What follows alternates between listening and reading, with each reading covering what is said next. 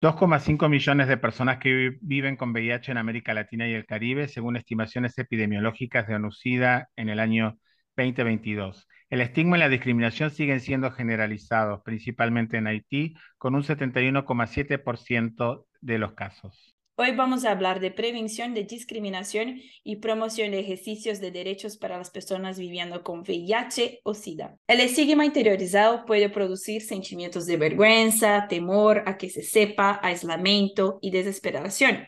Estos sentimientos pueden llevarla a la persona a no hacerse la prueba ni recibir tratamiento, por ejemplo. Estoy con Javier Ocar de Beloc. Hola, muchísimas gracias por invitarme. Bueno, mi nombre es Javier Ocar de Beloc, desde Buenos Aires, Argentina Actualmente mis roles principales es eh, coordinar la plataforma VIH 2025 en América Latina y el Caribe junto con ONUCIDA, eh, OPS y otras organizaciones de la sociedad civil. Soy miembro de la Junta Directiva del Fondo Mundial para el SIDA, la tuberculosis y la malaria, representando a las comunidades y también represento a las organizaciones de base comunitaria en el asocio Cobertura Universal 2030 que estamos trabajando en la reunión de alto nivel de este año. También estoy con Mariana Iacon. Hola, buenas tardes. Soy Mariana Iacon de la Comunidad Internacional de Mujeres Viviendo con VIH-Sida. Y también estoy con Cecilia Valeriano, directora de programas de la Fundación Huésped de Argentina. Exactamente. Hola, mucho gusto. Muchas gracias y bienvenidos.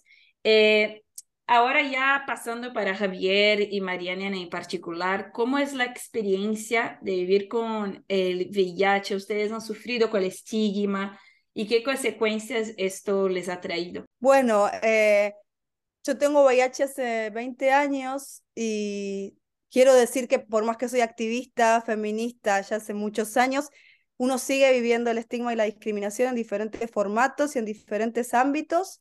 Eh, y que el estigma y la discriminación intervienen en todos nuestros aspectos de la vida, tanto en decidir qué trabajo vamos a tener, si presentarnos a un puesto de trabajo o no, en nuestros derechos sexuales y nuestros derechos reproductivos, sobre todo los derechos reproductivos a la hora de si decidimos maternar, cómo parir, si amamantamos o no, y en los derechos sexuales me gusta mucho también hablar sobre el estigma, la discriminación en los derechos sexuales, porque a veces puede hacernos alejar. Del placer y del ejercicio de los derechos sexuales.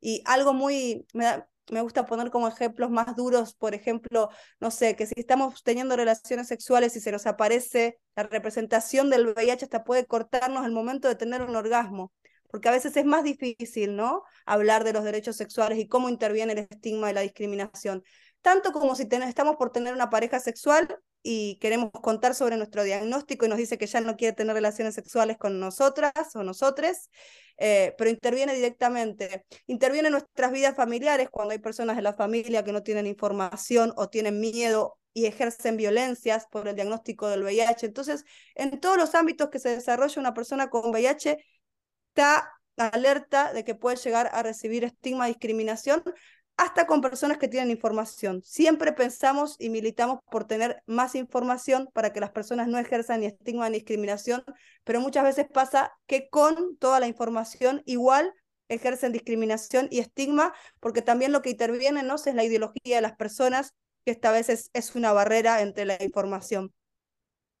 Sí, además yo por ahí eh, puedo decir que ha habido evolución y creo que todos coincidimos que ha habido una evolución en algún, en algún sentido a mí me diagnosticaron VIH en 1988, ¿no? Hace poquito tiempo, digamos. Y en esa situación no había tratamiento antirretroviral, o sea, em, y, moríamos como moscas. Eh, y a mí me pasaba que como coordinador de grupo de ayuda mutua o como consejero de pares, perdía eh, clientes no porque era malo, sino porque fallecían lamentablemente todas las semanas. Y, era muy difícil esa situación. Entonces, em, la gravedad, eh, algunas imágenes imborrables en la historia del VIH-Sida, no sé, como la foto de Benetton y demás, contribuyeron a eh, representar a las personas con VIH como personas que se estaban consumiendo, lo cual si se quiere clínicamente era cierto, pero no era lo que necesitaba una persona con VIH. Recibí, en mi caso, recibir un diagnóstico nueve años antes de que hubiera una terapia efectiva, por supuesto, eh, significó en ese momento que ni siquiera había una ley antidiscriminatoria ni nada por el estilo. Creo ni siquiera había ley de, lucha contra el SIDA primera versión. Eh, entonces, eh, a mí me discriminaron del sector privado y entonces así terminé en las ONGs forever and ever, siempre. Pero de alguna manera eh, fue querer entrar como cajero de alimentos y bebidas a un hotel internacional y que me hicieran la prueba del VIH, pero ni siquiera se tomaran la tuvieran la decencia de informarme que era VIH positivo, solo quedé fuera del trabajo habiendo sido ternado. Entonces, a uno lo atravesó el, el diagnóstico, la discriminación laboral, la discriminación en los centros de salud en los 80, en los 90, aún hoy en muchas partes del país y en muchas partes del planeta, em, las personas viviendo con VIH y las poblaciones claves del VIH identifican lamentablemente a los centros de salud y muchas veces a los profesionales de la salud como quienes han sido agentes de mayor discriminación o violencia, si se quiere, puede ser eh, intra hospitalario dentro del centro de salud. Creo que ha habido una evolución. Y este estigma puede generar, como tú comentas, ¿no, Javier? También la discriminación contra las personas que tienen VIH, eh, que se, por ejemplo, pueden ser aisladas socialmente o de un miembro de la comunidad, eh, que también puede eh, referirse a estas personas como infectadas o como positivas, ¿no? Entre comillas. Entonces, este proceso eh, trae una serie de efectos también para el bienestar emocional y la salud mental de las personas con VIH. Entonces, invito a Cecilia desde la Fundación Huésped para compartir en qué áreas que se debe actuar para prevenir la discriminación y este estigma contra las personas que viven con VIH y SIDA. Bueno, em, en principio un poco como caracterizaban muy bien Mariana y Javier, em, la penetración de estas creencias estigmatizantes eh, funciona en todos los niveles y hacia todas las direcciones, con lo cual las intervenciones que se hagan siempre tienen que tener un abordaje transversal y interdisciplinario para que efectivamente, bueno, se dé esta primera disputa muy compleja y muy constante que es la disputa por el sentido alrededor del VIH, alrededor de la salud sexual y reproductiva, alrededor de la sexualidad. Un poco el VIH puede, trae a ponernos en escena, bueno, una visibilidad sobre la sexualidad que hasta ese momento histórico veníamos ahí mm, ocultándola todo lo que podíamos y todavía hoy lo seguimos haciendo, con lo cual eso es una disputa constante y que está bueno tenerlo presente, ¿no? Cambiar muchas cosas, como decía Javier, hay muchas transformaciones que se dieron desde eh, hace 40 años hasta ahora, pero esta disputa es día a día, porque la penetración de esas creencias también está muy arraigada. Y entonces aparece esto que, que Javier decía como, bueno, lo que salpica, ¿no? Bueno, y entonces, ay, ¿qué le pasó? Y bueno, estas preocupaciones siguen existiendo, tanto que, por ejemplo, uno de los primeros dispositivos que se crean en Fundación Huésped eh, tiene que ver con los dispositivos de escucha y asesoramiento y son dispositivos que hoy seguimos sosteniendo más de 30 años después de la fundación de Huésped. Tenemos un equipo que hace una atención personalizada, que hace un asesoramiento en, en derechos porque se siguen vulnerando los derechos de las personas con VIH todos los días en todos los ámbitos que describían muy bien Mariana y Javier en los eh, servicios de salud, ni hablar en las prepagas, en los ingresos laborales, en las instituciones educativas. Entonces, todo lo que podemos hacer, todo lo que sugerimos, para lo que trabajamos, tiene que ver justamente con fortalecer la capacidad de respuesta de esa multiplicidad de instituciones, instituciones de salud, instituciones de justicia, eh, medios de comunicación. Es una tarea de hormiga, pero es una tarea constante, no podemos descansar nunca, ¿no? De, de, de ese trabajo y bueno, Mariana y Javier lo saben muy bien porque con el activismo esta es una tarea en colaboración y constante todo el tiempo. Y el Programa Conjunto de las Naciones Unidas sobre el VIH-Sida, ONU-SIDA, sostiene que el riesgo de transmisiones de VIH y su impacto aumentan con las violaciones a los derechos humanos tal como la comunidad internacional ha reconocido, actuar contra la pandemia del VIH no es solo una cuestión médica y de salud pública, sino que es también una cuestión de derechos humanos, ya que desde el inicio ha tenido implicaciones sociales que tienen como centro el estigma y la discriminación, como ya hemos comentado, afectando la calidad de vida y a la dignidad de las personas eh, y las políticas públicas de salud. Entonces, para ustedes, ¿cuáles son, la, ¿cuáles son las mayores violaciones de derechos humanos sufridas por las personas que viven con VIH o SIDA? O sea, ¿cuáles las áreas en que les falta apoyo y que se tiene que abocar?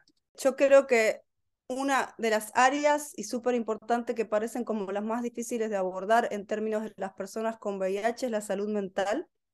Es una deuda pendiente, eh, la salud mental en general, ¿no? Sin pensar solo en las personas con VIH, pero sobre todo las personas con VIH por cómo interviene en la adherencia al tratamiento, en cómo sobrepasar el estigma y la discriminación para el desarrollo de la vida diaria.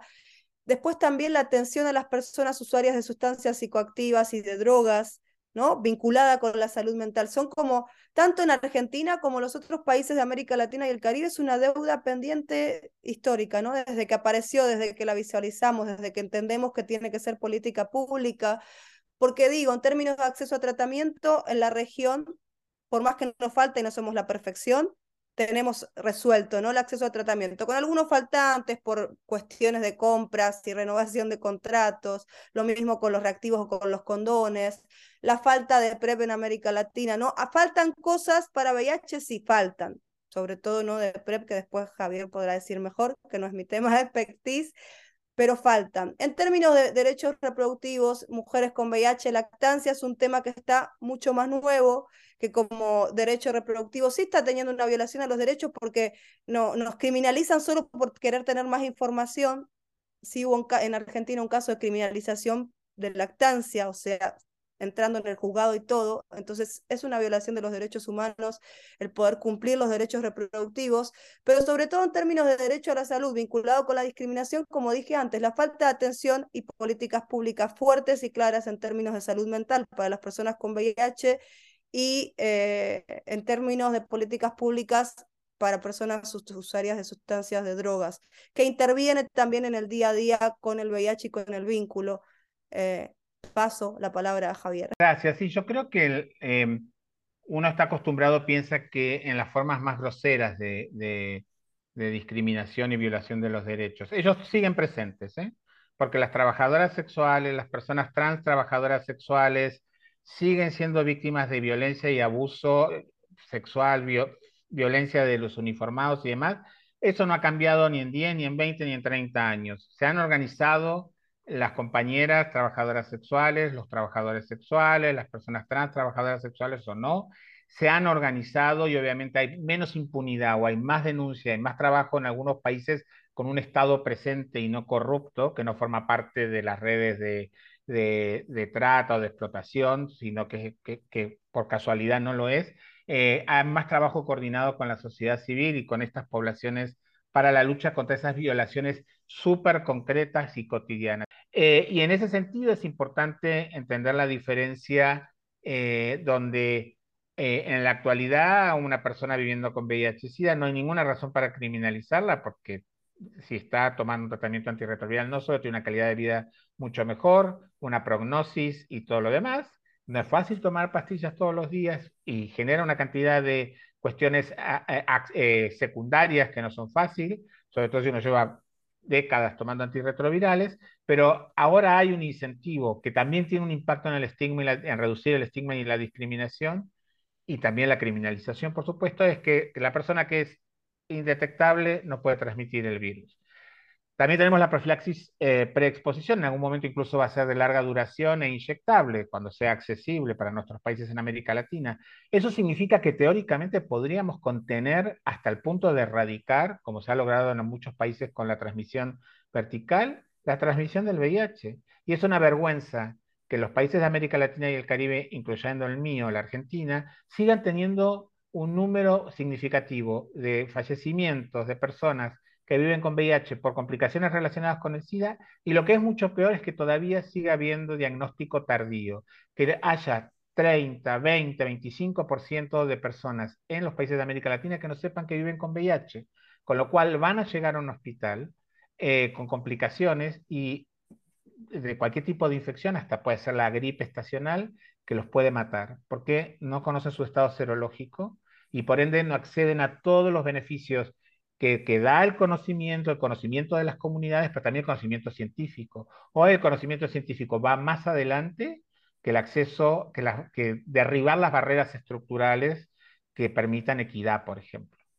Y acuerdo un poco con, con lo que venían planteando, me parece que mm, eh, el abordaje integral de, de la salud sigue siendo un tema pendiente. Tenemos un sistema de salud que funciona muy fragmentadamente, donde la salud mental es un, toda un área que está muy descuidada eh, y que trae un montón de obstáculos. Sobre eso, las miles de barreras que existen en el acceso a la salud de las poblaciones claves y de algunas poblaciones no claves, pero que igual no están accediendo no, a, a, los servicios de salud, como por ejemplo los varones, ¿no? Los varones cis, eh, adultos, que llegan con diagnósticos súper tardíos cuando se llega a un diagnóstico, porque justamente existen un montón de, de barreras en el modo en el que funcionan hoy los sistemas de salud. Entonces, sí me parece que ese es un derecho que obviamente afecta específicamente al VIH y afecta a las poblaciones en general, sobre todo a las poblaciones que están en una situación de mayor vulneración de derechos. Em, y sobre ese escenario, el acceso a la justicia es aún más complejo.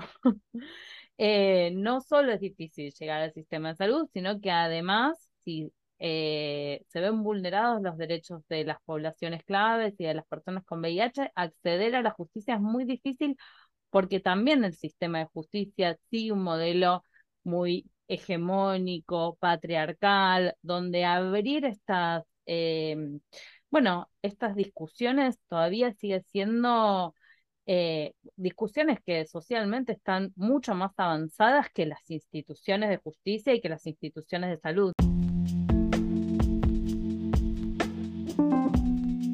Hablando desde la acción, eh, Javier y Mariana, ¿cómo ustedes están promoviendo los derechos para las personas que viven con el VIH o SIDA?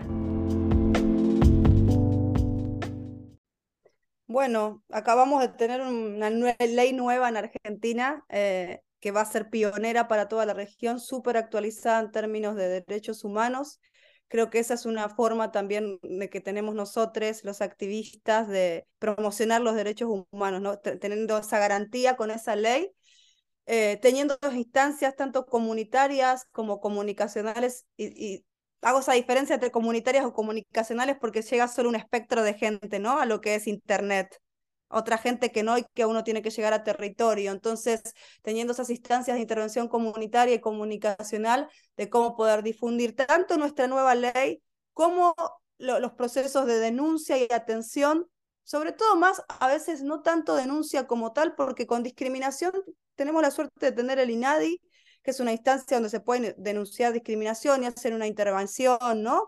Pero digo, a veces esto de ser tan punitivista tampoco es que va a resolver, ¿no? Ir y denunciar y ta, ta, ta. En otros casos sí resuelve la denuncia. Digo, necesitamos más educación, que más personas con VIH puedan tener eh, un aspecto de tener lugares seguros para ser visibles, contar sus historias, narrarlas de las formas que quieran y con las herramientas que quieran, eso es una herramienta que, que, tenemos las personas con VIH hace muchas décadas, que es el, también ¿no? el mayor involucramiento de las personas afectadas, el ser visibles, el contar las historias de diferentes lados, ¿no? Yo voy a poder hablar mucho más, no sé, de derechos sexuales, reproductivos, hablar, yo siento que soy mucho más a calzón quitado de hablar de sexualidad, tal vez otra persona no, pero puede hablar de otro aspecto y hablar de lo laboral. Entonces, esto de que haya muchas narrativas con diferentes lenguajes hace que podamos estar pudiendo tener herramientas, creo que tanto mía como de Javier en este caso, que somos las dos personas como ella que nos toca hablar de esto de poder poner estas cosas, creo que es un aporte que damos, ¿no?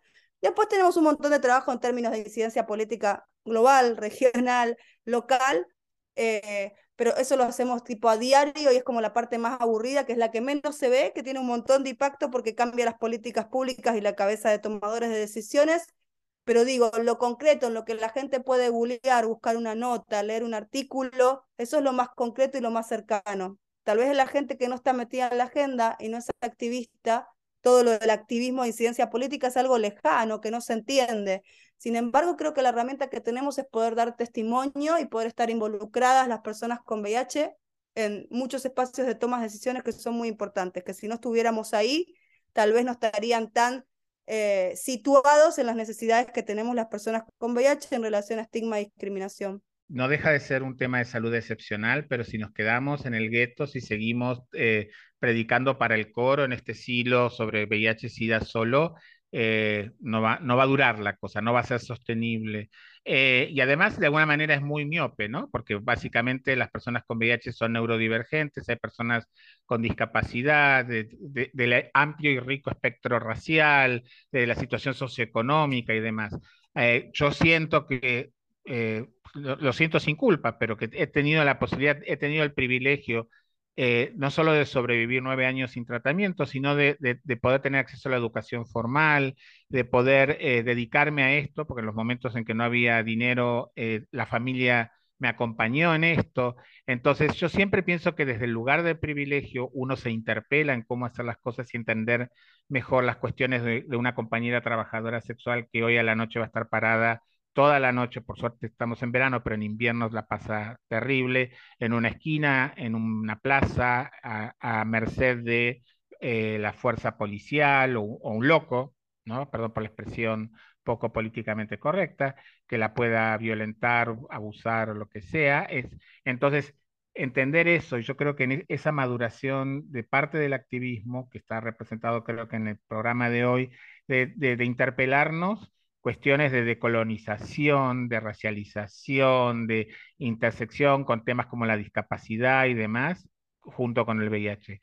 Que, que, creo que durante, yo hace 30 años que vengo escuchando cómo podemos hacer una mejor intersección entre la salud sexual, los derechos reproductivos y el VIH, y al final no, no, no, cuajaba la cosa. Terminamos dando talleres en clínica de planificación familiar y la clínica de planificación familiar por ahí nos pendían condones, ¿no? Y hasta ahí, hasta ahí llegaba. Yo creo que hay que, hay que empujar todo eso hacia adelante, hay que, hay que romper las paredes de estos hilos o de estas em, granjas donde cada uno de nosotros nos sentimos cómodos y profetas en nuestra propia tierra, porque se trata de sostener y apalancar que las raíces no sean tan finitas y, dispersas en, ese sentido, sino que sean más gruesas y que se entrecrucen con las raíces de otras luchas y de otros compañeros que, que están haciendo historia. informe de UNICEF de 2018 señala que las adolescentes de entre 10 y 19 años de edad representan casi dos tercios de los 3 millones de jóvenes de 0 a 19 años que viven con el VIH. ¿Cómo ustedes creen que desde la educación formal se podría traer información sobre estas enfermedades, pero también para la prevención de la discriminación y promoción de derechos para las personas viviendo con VIH o SIDA? sobre todo entender que de 10 a 19 años es muy posible que la mayoría, el porcentaje de esas de 10, 11 y 12 sean de transmisión vertical, incluida no las adolescentes. Me parece que esa es una información que sigue también como una cuenta pendiente, ¿no? Porque siempre que hablamos con VIH lo primero que pensamos es en la transmisión sexual y tal vez que se piensa que una primer política pública de reacción tiene que ser aumentar el trabajo de la ESI, que sí, que es válido y que es necesario, pero digo, Además de las personas con VIH que adquirimos el VIH por transmisión sexual, están las personas con VIH que adquieren el VIH por transmisión vertical y sobre todo en esta franja de 10 a 19 años. Entonces es importante ahí también aumentar el trabajo, la información, el acompañamiento a las mujeres y personas gentantes con VIH, ¿no? Porque es un trabajo de acompañamiento. Las personas que sobrevivieron, más ahora las de 10, ¿no? Pero en otras épocas y hace unas décadas atrás, Muchas de esas personas y mujeres de 10 a 19 años seguramente estarían en alguna situación de orfandad. También nos pasa en Argentina con muchas compañeras eh, que son jóvenes con VIH por transmisión vertical, que tienen situación de orfandad de una de las dos padre-madre. Entonces, información y acompañamiento, políticas de acompañamiento en términos de protección social, ¿no? Porque si no parece que todo recae en la información y en realidad si no hay políticas de protección social que aseguren eh, las necesidades habitacionales, las necesidades alimentarias, las necesidades de desarrollo de la vida, más allá de lo básico, de lo elemental para nosotras las personas con VIH, que es la medicación y poder tener los tratamientos y los análisis de seguimiento del VIH. Ok, eso lo resuelven muy bien en algunos de los países de la región, sobre todo Argentina y otros con mayor muy bien. Pero digo, si no tenemos políticas de protección social que aseguren a esas personas tener una casa, eh, alimento diario y salud mental, no resuelve. Entonces, yo creo que es eso. Buena información, buena educación sexual integral para las niñas y adolescentes, para que puedan gozar de su salud eh, sexual, tanto como la reproductiva, eh, y sobre todo tener las condiciones necesarias con políticas de protección social que acompañen a las personas que crían. Ya voy a salir ¿no? del concepto de madre y padre porque a veces no están, porque a veces no cumplen las funciones de criar y acompañar, entonces que acompañen a las personas que crían, porque hay cuestiones importantes que a veces son difíciles en las personas eh, niñas y adolescentes que tienen VIH por transmisión vertical, que es la adherencia al tratamiento, que hay momentos de quiebres muy fuertes, el pasaje de niñez a adolescencia con el tratamiento, y que si no hay información y acompañamiento a esas familias que crían a estas niñas y adolescentes con VIH por transmisión vertical, puede haber problemas en la salud. Entonces me parece que pasa por ahí, ¿no? Políticas de protección social, información y acompañamiento a las familias que crían y sobre todo políticas y acompañamiento que escuchen a esas niñas y adolescentes, porque a veces parecen más objeto de intervención que sujetas de derecho. Eh, totalmente de acuerdo. Y además me parece que en el, por eso digo que hay que hacerlo todo esto más sostenible. En el mediano y largo plazo me parece que hay que salir de, esta cosa que, bueno, agradezcan que tienen los medicamentos, en el mejor caso agradezcan que por ahí te ponemos una psicóloga, como si supieran lo que cuestan los, medicamentos eh, psiquiátricos, digamos, eh, son inalcanzables para cualquier persona neurodivergente que tenga que ir, aunque tenga descuento y demás, salvo que sean de acceso gratuito, eh, pero, pero salir de esta cosa como diciendo, agradecer que estás vivo y que eso le sale mucho al Estado, ¿no? Así que como que no, no, tampoco pidas esto. Y me parece que como pasa en muchas cuestiones que tienen que ver con la salud sexual de la juventud y de la adolescencia, hay momentos donde el ciclo de vida de una persona, porque digamos, yo tenía el diagnóstico siendo un joven de 20 y algo, 22 años, entonces hay, hay momentos que el ciclo de vida se interrumpe de golpe por cuestiones no sé, en Argentina el suicidio en adolescentes varones es creo que la tercera causa de muerte. Hay situaciones muy graves que exceden el VIH, pero, como, pero muchas veces están vinculadas. Y, el punto de inflexión de, niños y, eh, preadolescentes con VIH que pasan a la adolescencia, encontrar un pediatra, un experto en, adolescencia, un médico, y, y dejarla en pediatra ¿no? que lo atendía cuando era un niñito para pasar a algo previo al clínico, es, ciencia ficción. Incluso en Argentina es muy difícil encontrar, y mucho más con el tema de VIH, expertos en adolescencia, donde, por ejemplo, como bien decía Mariana, se puede hablar de, sexualidad. A mí me parece que uno de los problemas que tiene tantos años, 40 años de VIH-Sida, es que, bueno, ahora tenemos menos eh, pesadillas de terror, entre comillas, pero hemos, hemos logrado como forma de prevención de sexualizar la respuesta al VIH-Sida. Y a mí me sorprende con colegas que estamos todo el tiempo trabajando, no porque trabajemos solo con trabajadoras sexuales o trabajadoras sexuales trans o trans o gays, etcétera, o porque, o porque venimos más progresistas con el uso de sustancias psicoactivas, etcétera, no, pero no estamos hablando de nuestro placer y no estamos hablando de nuestros proyectos. Y ahí quería vincular con eso. Estamos, siempre seguimos en un plan de más o menos subsistencia.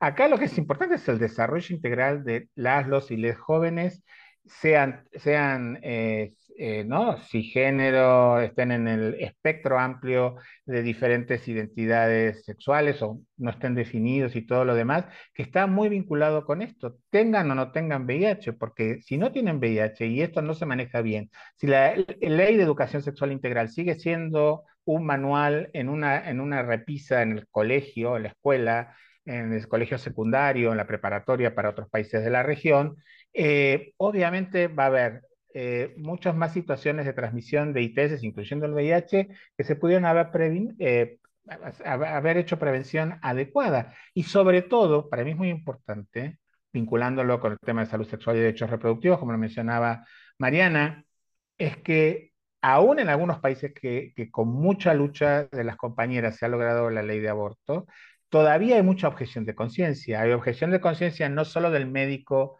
y el profesional de salud, sea quien sea que tiene que intervenir en la situación de acompañar a, a una joven o adolescente o una mujer adulta en la interrupción voluntaria de su embarazo, sino que también está en el tema de sus decisiones sobre su, su, sexualidad, sobre su vida, eh, ¿no? O sea, sobre su desarrollo, porque todavía tenemos en la mentalidad, y si seguimos con esa mentalidad, no vamos a lograr cambios estructurales profundos, en que todos nosotros somos pacientes, ¿no? Entonces, eh, tenemos que ser un poco más impacientes y creo que aquellos que tenemos, insisto, el privilegio, no somos un testimonio de la mayoría, somos una excepción a la regla. Tenemos que luchar porque las personas viviendo con VIH, jóvenes de todas las edades, terminen la primaria, terminen la secundaria, tengan acceso a la universidad si quieren, o a un oficio, a una relación sexual que no, que no esté eh, que no comprenda la violencia intrafamiliar, el abuso, etcétera,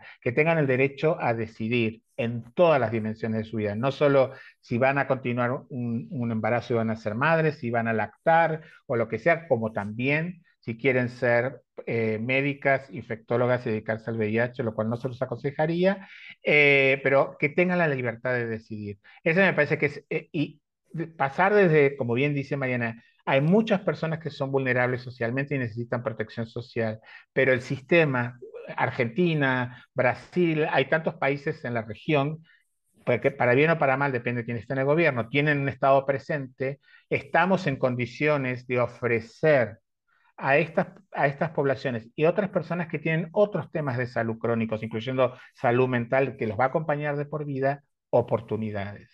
No limosna, sino oportunidades como las tuvimos nosotros, con o sin VIH.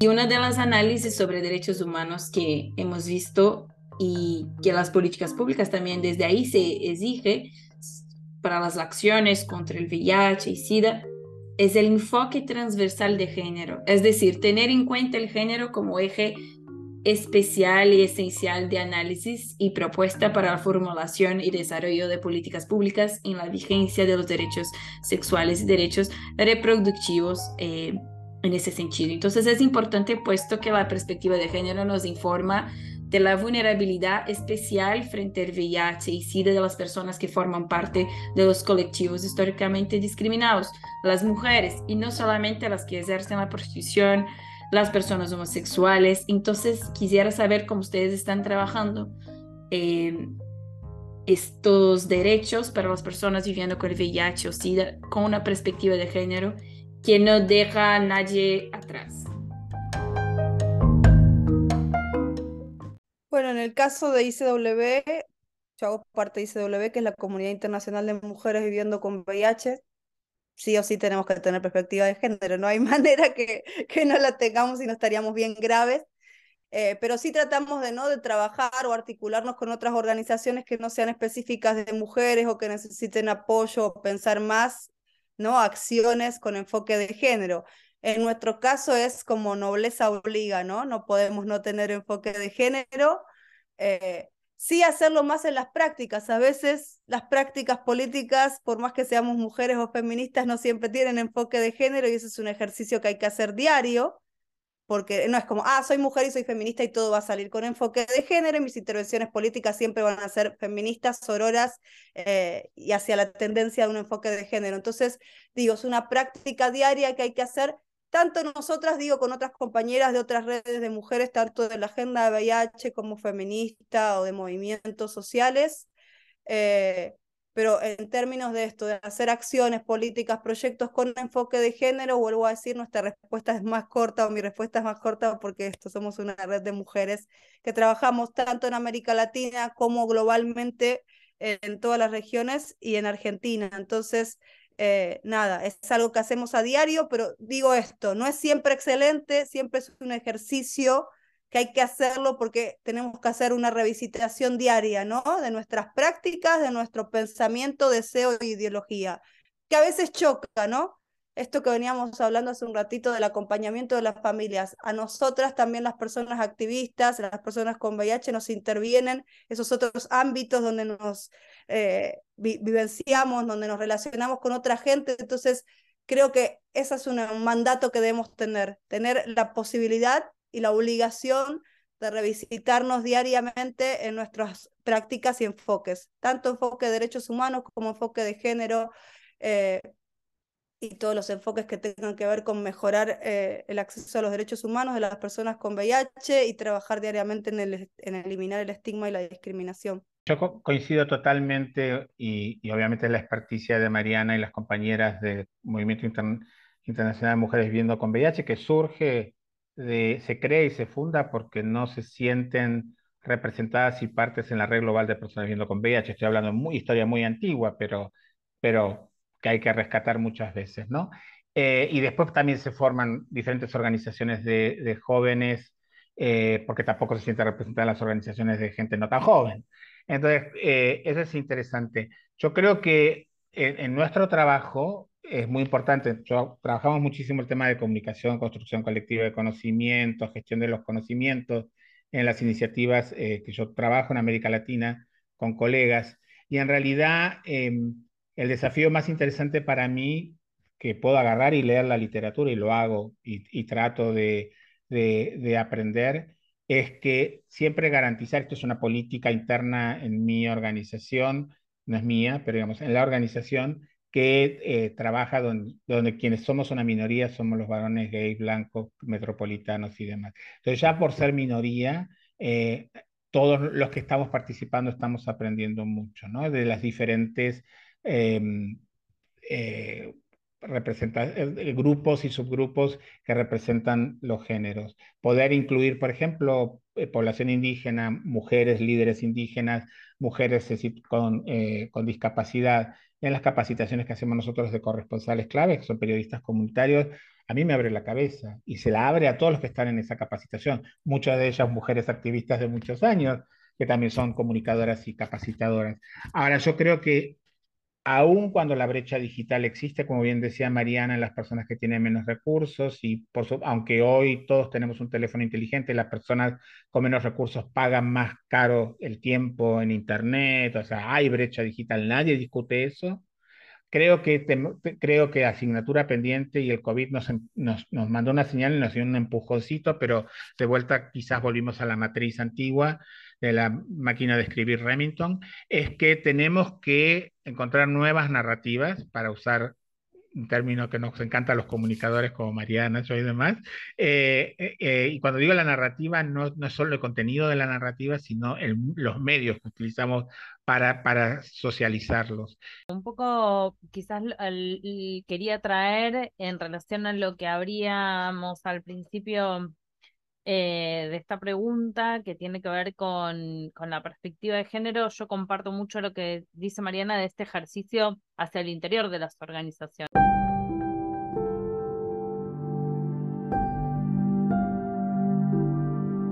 ¿No? Si bien en VIH las organizaciones nos hacemos preguntas incómodas desde el principio de los tiempos, todos los días, sí me parece que mantenernos siempre muy alertas y en esa posición de autorreflexión y autocrítica es indispensable porque trabajamos por la equidad y la construcción de esa equidad se da en un contexto en el que todas las personas fuimos atravesados por los mandatos patriarcales, los roles estereotipados de género, entonces hacernos esas preguntas hacia adentro, observarnos mucho, ordenarnos amorosamente cuando vemos que alguien dentro de nuestra organización se equivoca, ¿no? A veces. Y no tapar, sobre todo, ¿no? No visibilizar, me parece en principio, hacia adentro de, los dispositivos en los que trabajamos cuando una violencia basada en género aparece y es ejercida, ¿no? Y poder buscar las formas de construir soluciones que apunten al cambio, que apunten a la transformación, que no solo se queden en la punición como aparecía ahí, charlábamos antes, que a veces es necesaria la punición, nadie dice que no haya sanciones cuando se requiere de las sanciones, pero sabiendo que con la sanción no alcanza, que hay que construir nuevos consensos, que hay que construir nuevas narrativas como traía Javier, y ahí me parece que está la clave. Este ejercicio hacia las organizaciones me parece que tiene que ser constante, que es todos los días, que cuando nos plan paramos o cuando nos conectamos para hablar de sexualidad con un otro, esta pregunta nos la tenemos que hacer antes hacia cada uno de y a cada uno de nosotros. Bueno, ¿qué me pasa a mí con mi sexualidad, con mis placeres, con mis derechos, con eh, mis violencias? eh, porque es la forma de construir hacia la afuera con los actores y las actrices con las que vamos a articular después. El próximo episodio hablaremos sobre placer, autoconocimiento, autoestima y sexualidad. Hasta luego.